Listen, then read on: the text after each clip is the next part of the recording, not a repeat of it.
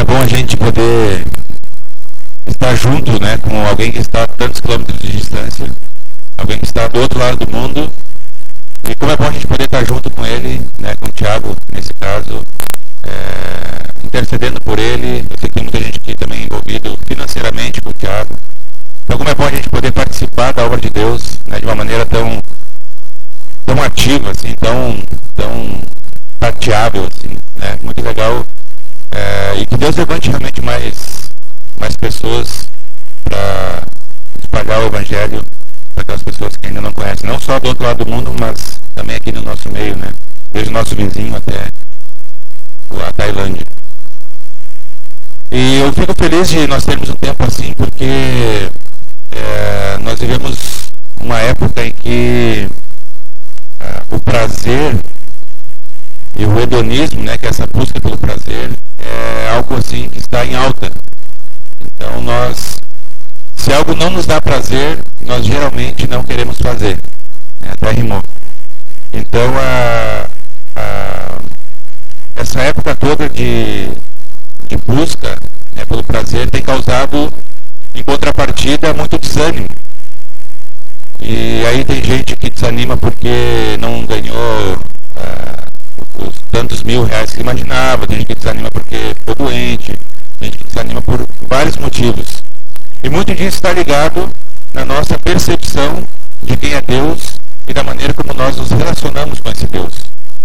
Porque se eu partir do pressuposto de que Deus me fez para eu viver uma vida confortável aqui, que Deus me fez para Ele suprir todas as minhas necessidades, né, tudo aquilo que eu quero, não necessidade básica, tudo aquilo que eu desejo, se eu partir do pressuposto de que eu existo somente para fazer aquilo que eu gosto, e aí é, entra um, um leque de muitas coisas que nós gostamos e que desagradam a Deus, aí sim eu vou ficar desanimado com qualquer ventinho que soprar, qualquer coisa que bater já me derruba. Porque eu estou com a, a, visão errada de relacionamento com Deus, estou com a visão errada de quem Deus é, estou com a visão errada é de quem eu sou diante desse Deus e qual é o meu papel. Então nós temos passado por muitos períodos de desânimo, passado por várias provações, né? cada um sabe onde aperta o seu sapato, né? cada um sabe onde dói. Uh, e nós precisamos de um tempo como esse que nós vivemos de convicção. Nós precisamos ter uma convicção de fé, uma convicção que não é abalada por qualquer coisa, uma convicção que quando a onda bate, não derruba. Né? Quando a, a vida começa a judiar, a gente aguenta firme. Nós precisamos ter convicção. E Paulo tinha uma maravilhosa convicção. Paulo era alguém que, nós vamos ver aqui, enfrentou muitos problemas. E diante dos problemas que ele enfrentou, os meus parecem bem pequenos. Mas Paulo tinha uma convicção maravilhosa da fé que ele tinha. Então pode abrir lá a tua Bíblia em 2 Coríntios 4.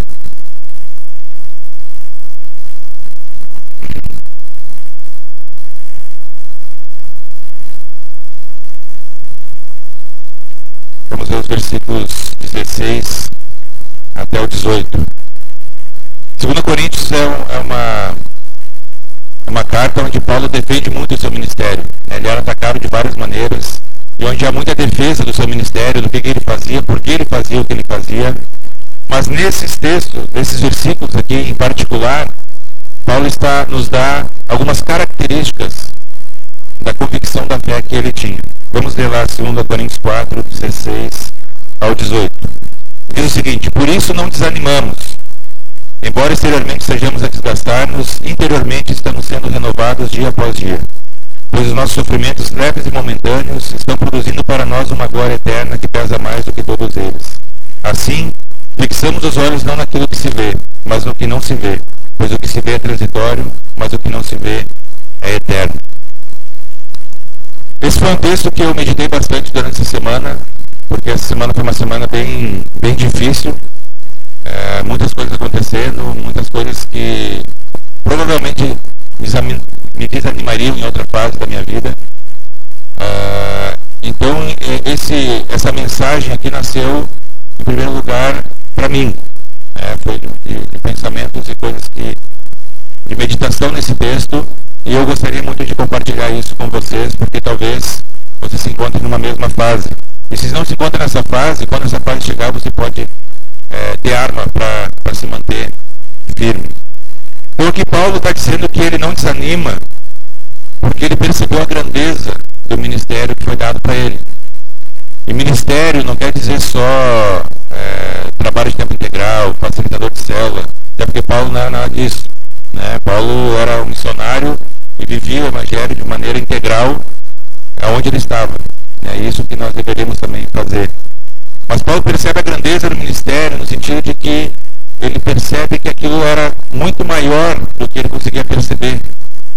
O ministério que Deus tem para nós, a vida que Deus tem para nós, é muito maior do que a gente consegue perceber com os nossos olhos físicos, do que esse mundo aqui material. E é por isso que ele está dizendo que não desanima.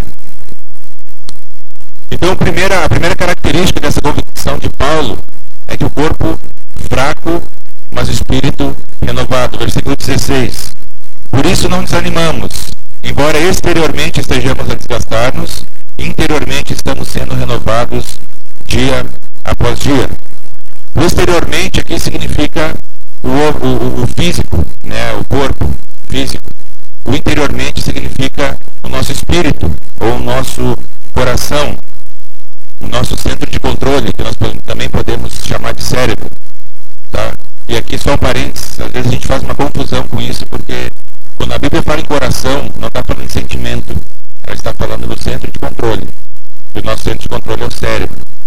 Então eu preciso viver a minha fé com base naquilo que eu sei e não naquilo que eu sinto, porque o nosso sentimento ele é extremamente volátil. Hoje eu estou feliz, amanhã estou triste, hoje tem Grenal, meu time perde, é, eu fico já chateado, é, e o sentimento muda. Mas o que eu sei é que tem que prevalecer. Eu sei que a vida aconteceu um problema lá, eu sei que Deus me ama, eu sei que Deus é maior do que isso, eu sei que Ele é soberano, então eu vou ver pelo que eu sei. E é isso que a Bíblia fala sobre o coração. Então nós temos que ter esse conceito claro. Porque exteriormente nós estamos nos desgastando, não é? Hoje, se você olhar uma foto de 10 anos atrás, muito provavelmente vai estar né, um pouquinho é, diferente, não vou dizer nem pior nem melhor, né, vai estar diferente de 10 anos atrás. É, uns, uns tinham mais cabelo, né, outros tinham menos peso, e assim vai. O nosso corpo físico está se desgastando. Não adianta.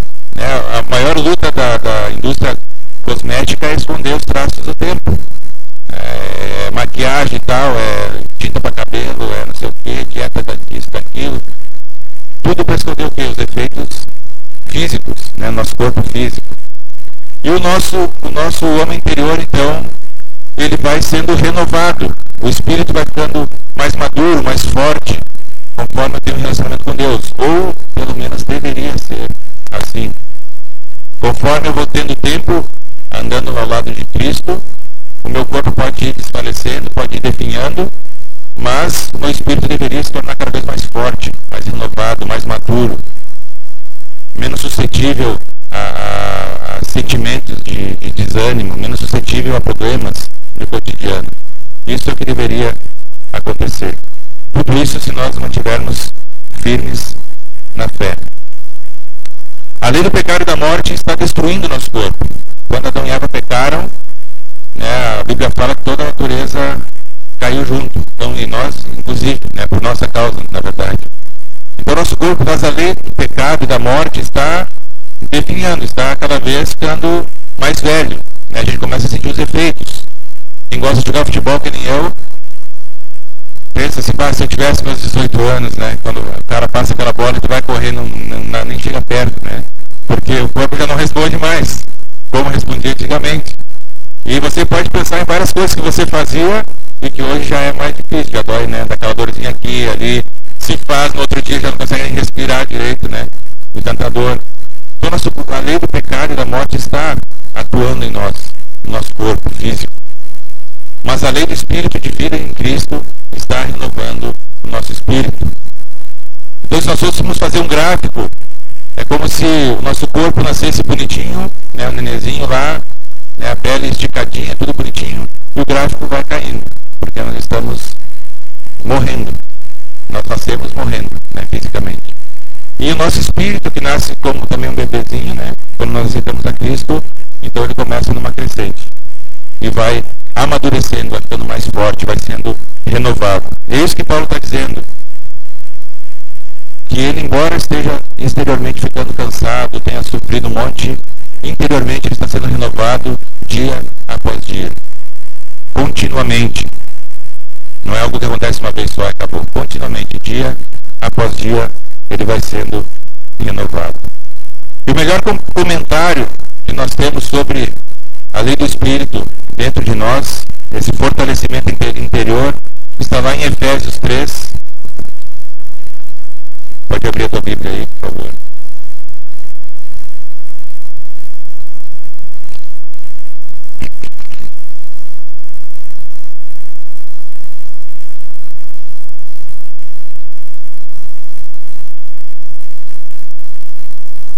Efésios 3, versículos 14 até o 19.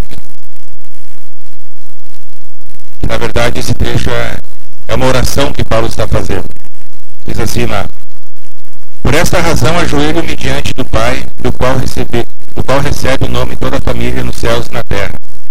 Oro para que com as suas gloriosas riquezas ele os fortaleça no íntimo do seu ser com poder por meio do seu Espírito, para que Cristo habite no coração de vocês mediante a fé. E oro para que, estando arraigados e alicerçados em amor, vocês possam, juntamente com todos os santos, compreender a largura, o comprimento, a altura e a profundidade. Conhecer o amor de Cristo que excede todo conhecimento, para que vocês sejam cheios de toda a plenitude de Deus. O que Paulo está orando nisso aqui é que, pela fé, Cristo habite em nós e renove o nosso interior dia após dia. Nós temos que ser renovados pela fé. Não tem outro jeito. Não tem um exercício espiritual que vai nos fortalecer interiormente, senão a minha vida com Cristo. E o que eu quero dizer com vida com Cristo? Aquilo que a gente já sabe. Oração, leitura da Bíblia, devocional, evangelismo e aí por diante. Isso é vida com Deus. Né? Obediência, etc. Tudo que a gente já sabe, mas que a gente não gosta muito de, de fazer né, em várias situações. Sendo renovado dia após dia. O William Barclay, que é um teólogo escocês, ele diz o seguinte: que os mesmos sofrimentos que podem debilitar o corpo do homem fortalecem as fibras da sua alma.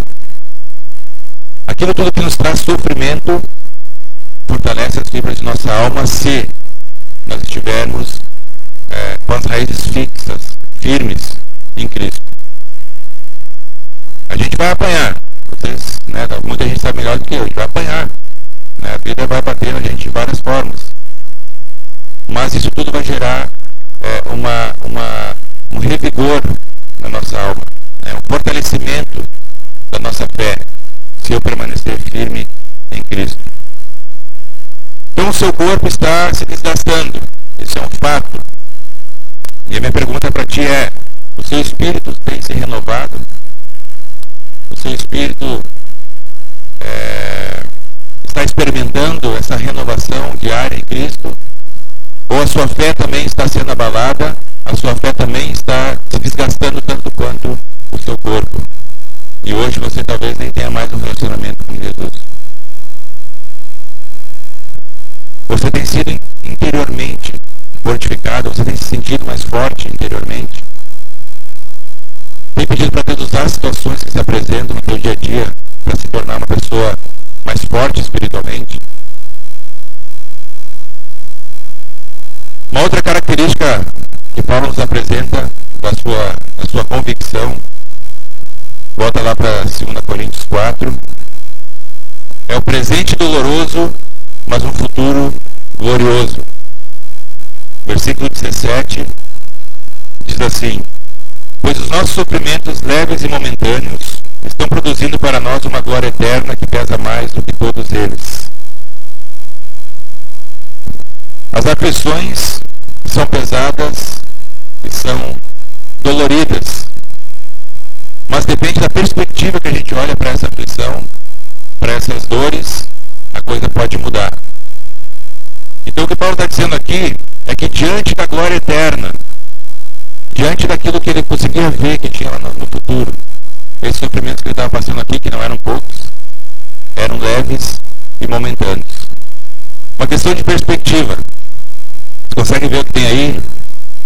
É um, é um carro. E esse carro, agora a gente está vendo ele pelo ângulo certo, ou seja, a perspectiva correta. E ele é um carro que está tudo certo. Né? Agora, se a gente mudar a perspectiva, esse é o carro que a gente estava olhando. Na verdade, parece mais um, um borrão pintado no chão. Esse carro ele está pintado no chão, é uma pintura em 3D feita no chão, por incrível que pareça. Mas ele tem um ponto só em que você consegue perceber a, a pintura. Se você olhar de lado, por exemplo, você vai ver um borrão. Então a gente tem que ter essa perspectiva correta dos problemas que se apresentam para nós. Nós precisamos é, é, perceber que lá na frente Deus tem muito mais para nós. E, e, nós nem sabemos como vai ser isso, porque a Bíblia fala que vai, ninguém imaginou que Deus tem preparado para aqueles que o amam. Nenhuma mente imaginou, nem ouvido ouviu, nem olho viu. Então, se nós começarmos, começarmos a olhar lá para o futuro, nós começamos a perceber que realmente os nossos problemas começam a se tornar mais leves, né, menores, diante daquilo que Deus tem para nós lá na frente. É claro que as, as aflições de Paulo não eram leves e nem momentâneas. Né, muito pelo contrário. Eram companheiras constantes do seu ministério. Não era assim que Paulo vivia uma vida boa. Paulo sofreu muito. Né? Capítulo 6 de 2 Coríntios vai listar ali várias, várias aflições que Paulo sofreu. No, no capítulo 12 tem o famoso espinho na carne, né, que Paulo pede para Deus tirar. E aí tem várias interpretações do que poderia ser o espinho na carne. Mas aquilo de fato traz sofrimento para Paulo também. E, então foi açoitado, foi perseguido, passou fome, passou necessidade. É, a história de Paulo ela é muito pior do que a da maioria de nós. E Paulo podia dizer que esses sofrimentos todos eram leves e momentâneos diante da glória eterna que estava adiante dele. Comparados com a eternidade, Paulo considerava esses sofrimentos leves e momentâneos. No presente nós enfrentamos aflições, nós temos muitos problemas. Mas no, no futuro estaremos na glória. E assim como eu falo com vocês frente a frente, um dia nós estaremos face a face com o nosso Criador. Eu já falei isso aqui outras vezes. Um dia nós estaremos face a face com Jesus, o próprio Cristo na nossa frente. Não sei como isso vai funcionar, não sei como é que vai ser, mas eu quero estar lá. Eu quero experimentar. O futuro nosso futuro é glorioso e é nisso que nós precisamos fixar os nossos olhos. Agora tem choro, tem dor, tem desânimo, tem é, um monte de coisa, doença, né? mas Deus enxugará dos nossos olhos todas as lágrimas. Diante disso, os nossos problemas têm que diminuir o tamanho. Por exemplo, vai ser mais, é, talvez tão fácil passar, mas a perspectiva dos nossos problemas tem que mudar a gente se desanima muito fácil, porque nós queremos uma vida boa, nós queremos uma vida que seja confortável, de acordo com aquilo que eu quero. E nós não somos chamados para isso. Nós somos chamados para ter uma vida de palavras que odiamos, como abnegação, compromisso, serviço. São palavras que né, a gente não gosta muito de falar. São muito bonitas no discurso, mas quando a gente vai viver são mais complicadas. Deus enxugará nas nossas lágrimas todos os olhos. Se nós formos parafrasear esse, esse versículo 17, nós poderíamos dizer assim: Porque a nossa leveza temporária de aflição está produzindo para nós um eterno peso de glória inteiramente des desproporcional a esta aflição. O que isso quer dizer? Que hoje, se nós olharmos, por exemplo, a Terra de onde nós estamos, o planeta Terra, é imenso, não é? Gigante. Para eu daqui até minha casa são quilômetros. Mas, se nós pudéssemos ser transportados para o sol, por exemplo, né, ficar lá no sol sem se queimar, a gente olharia a Terra seria um pontinho assim, talvez nem enxergar, não sei como é que deve ser a vista do sol. Mas provavelmente a Terra ia pequena. Deve ser bonita, né, vista. Percebe como as coisas tomam proporções diferentes quando nós olhamos pela perspectiva correta? Se nós olharmos o peso da glória que nos espera, os nossos problemas aqui começam a ficar pequenos. A terceira característica de Paulo, então, versículo 17, é que as coisas visíveis são temporais e as invisíveis são eternas. Terceira característica desta convicção de Paulo, desculpa, versículo 18, não 17. Assim fixamos os olhos não naquilo que se vê, mas no que não se vê, pois o que se vê é transitório, mas o que não se vê é eterno. Fixamos os olhos naquilo que não se vê, pois o que se vê é transitório, e o que não se vê é eterno.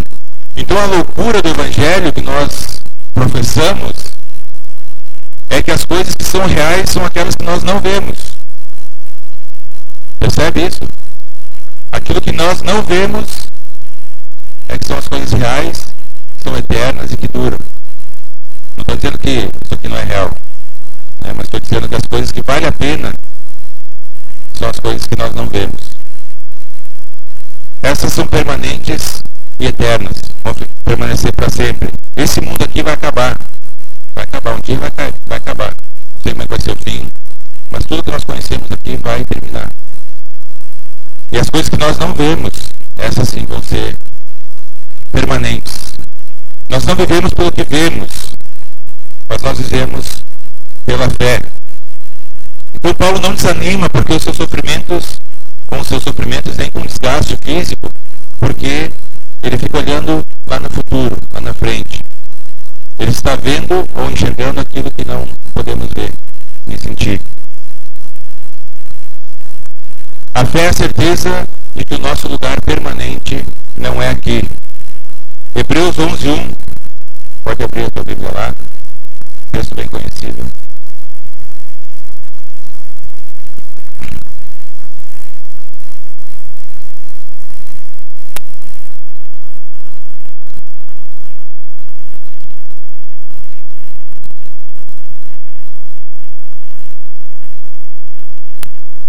Hebreus 11, 1 diz o que lá? Ora, a fé é o quê? O que é a fé? A certeza daquilo que esperamos e a prova das coisas que nós não vemos. É a certeza daquilo que nós esperamos. Aquilo que está lá por vir. É isso que Paulo está dizendo. Fixamos os olhos naquilo que nós não vemos. E por isso nós não desanimamos. Porque a gente sabe que aqui é passageiro, é pequeno, diante de toda a eternidade. Por isso que Paulo não desanima. E nós também não podemos desanimar. Porque nós precisamos manter os nossos olhos fixos lá no futuro, na glória, naquilo que a gente não vê.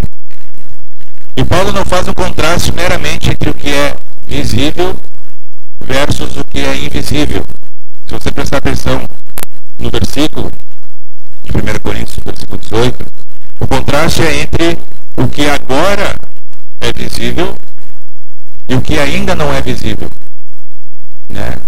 Paulo não está falando assim, simplesmente sobre o que é visível e invisível. Está falando mais profundamente sobre isso. Está falando sobre o que agora nós enxergamos que é visível.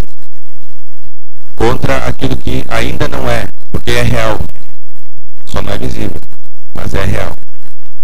Aquilo que nos aguarda é real. E às vezes a gente perde até essa essa noção de tudo aquilo que nós temos pela frente e ficamos olhando aqui para os nossos problemas, né? Olhando aqui para o meu umbigo. Esquecemos de todo o resto, tudo aquilo que tem por vir, toda a glória que nós vamos experimentar na presença de Jesus. A fé vitoriosa não se apega às glórias do mundo porque vê um mundo invisível que é superior a este. A gente não se apega às glórias desse mundo. A gente não quer, ou não deveria querer, as glórias que esse mundo pode nos dar. A gente quer aquilo que é invisível. De uma pátria que nós não conhecemos, mas da qual nós fazemos parte. E que a gente vai para lá um dia, e lá sim, aí aquela glória sim é que me interessa. Não quero a, a paz, não quero a glória, não quero aquilo que o mundo pode me dar. Eu quero aquilo que Cristo vai me dar lá na frente. Pelo menos isso deveria ser a nossa motivação de permanecer na fé.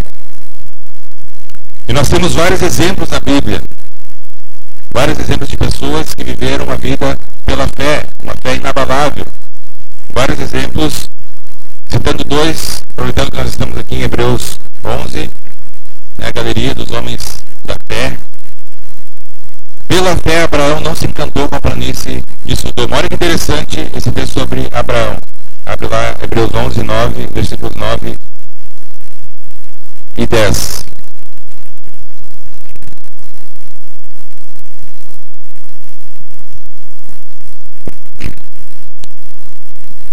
Diz assim: Pela fé peregrinou na terra prometida, como se estivesse em terra estranha. Está falando de Abraão, tá? Viveu em tendas, bem como Isaac e Jacó, co-herdeiros da mesma promessa. Pois o que? Ele esperava a cidade que tem alicerces, cujo arquiteto e edificador é Deus. Abraão, o pai da fé, não sei quantos mil anos atrás, milhões, sei lá, estava o que? Esperando uma cidade que não existia. Uma cidade que era Deus quem ia dar para ele.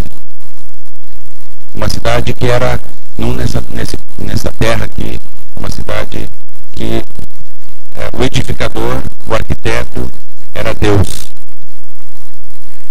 Pela fé, Moisés abandonou o Egito, versículo 27, um pouquinho mais para baixo.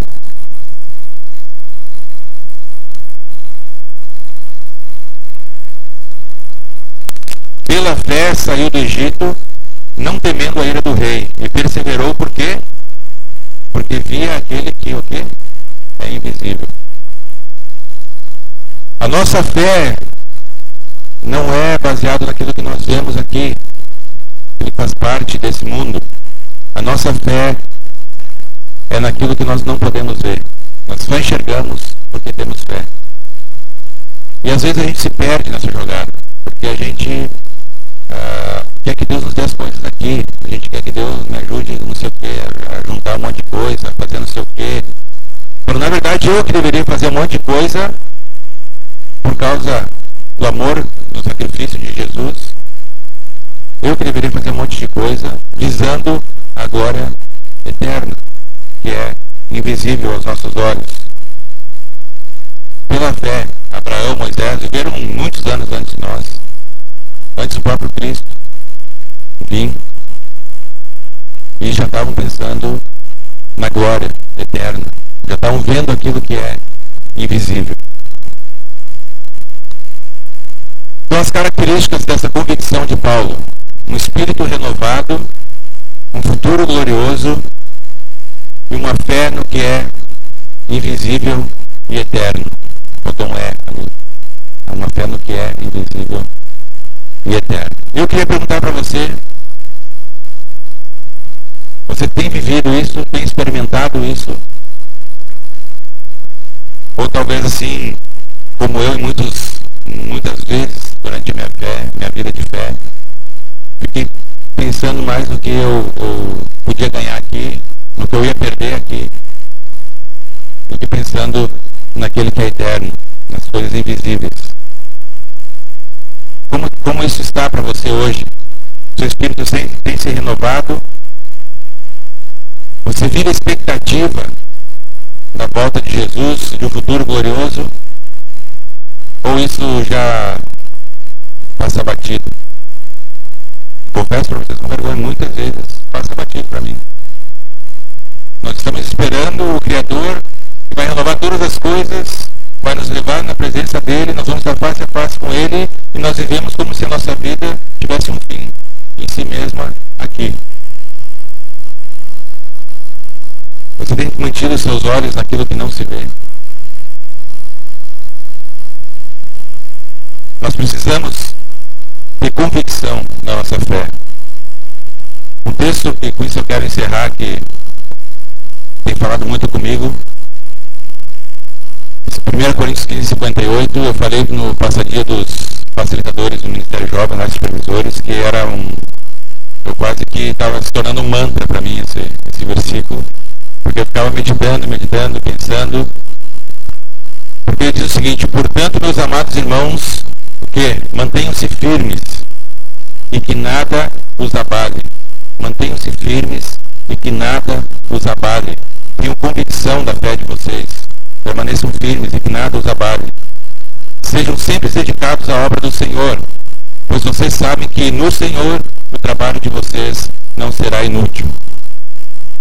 Às vezes pode parecer que o seu trabalho aqui não tem resultado nenhum. Você investe na vida da pessoa, você fala para a pessoa fazer assim, ela faz assado, você se desgasta, você ora, você chora. No Senhor, o nosso trabalho não será inútil. O Tiago está lá e eu fiquei muito feliz porque ele tem esse pensamento de que se eu quisesse ter luxo, eu ficaria em casa. E eu não sei que tipo de necessidade mais ele tem passado lá. E talvez um dia ele pode começar a pensar, ah, mas eu acho que é meio inútil esse negócio, sei lá, o trabalho que está difícil, eu ganho pouco, é, olha só, eu podia ter estar tá trabalhando por aí, ganhando um monte de dinheiro, ter uma vida confortável. Mas ele sabe que no Senhor o trabalho dele não é inútil. Porque a gente vai estar na glória com Jesus. Mas a gente também tem que participar. Né? Romanos 8 diz que nós somos coerdeiros com Cristo. Nós vamos participar do seu sofrimento, também participar com Ele na glória. Que nada os abale, que nada nos abale, que a gente permaneça firme, apesar da vida surrar tanto gente. Que a nossa motivação seja a glória, aquilo que a gente não pode ver. Vamos orar? Senhor nosso Deus, eu quero te agradecer pela tua palavra. Eu quero te agradecer, Pai, pela vida de cada pessoa que está aqui. Te agradecer pelo tempo que nós podemos ter como corpo de te adorar, engrandecer o teu nome, Senhor, com músicas. Te agradecer porque nós podemos perceber uma maneira bem prática de participar da tua obra, da expansão do teu reino, é, com esse momento missionário sobre Tiago. Obrigado, Pai, por tudo isso. Obrigado por esse teu movimento no nosso meio. Eu quero te, te pedir, Pai, por misericórdia, te pedir que tu nos ajude, Senhor, a, a pensar nas coisas do alto, a não nos perder, Senhor, nesse mundo, achar que a nossa vida se resume a carreira, dinheiro e prazer. Pai, nos livra disso, que nós possamos ter uma vida que te agrade, Senhor, que nós possamos querer a glória eterna e não a glória que esse mundo oferece, Senhor. Que a gente possa manter os nossos olhos fixos em Ti, que a gente possa manter os nossos olhos fixos naquilo que não, não vemos, Pai.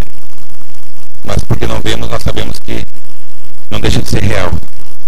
Nós ainda não vemos, Pai, mas nós queremos é, fixar os olhos nisso. Queremos participar do teu sofrimento e também da tua glória, Senhor. Então nos ajuda, Pai. É, nos anima, Senhor, nos dá a tua paz que excede entendimento, esse amor que excede o conhecimento, Senhor. Nos ajuda, Senhor, porque nós precisamos, Pai, de Ti. Nós somos pó da terra somente se o Espírito não estiver em nós. Então, Senhor, faça a Tua obra em cada um, como o Senhor já vem fazendo. Que nós possamos crescer nessa direção, é, experimentar a renovação do nosso espírito, experimentar a renovação, Pai, é, espiritual na Tua presença, ter tempo contigo.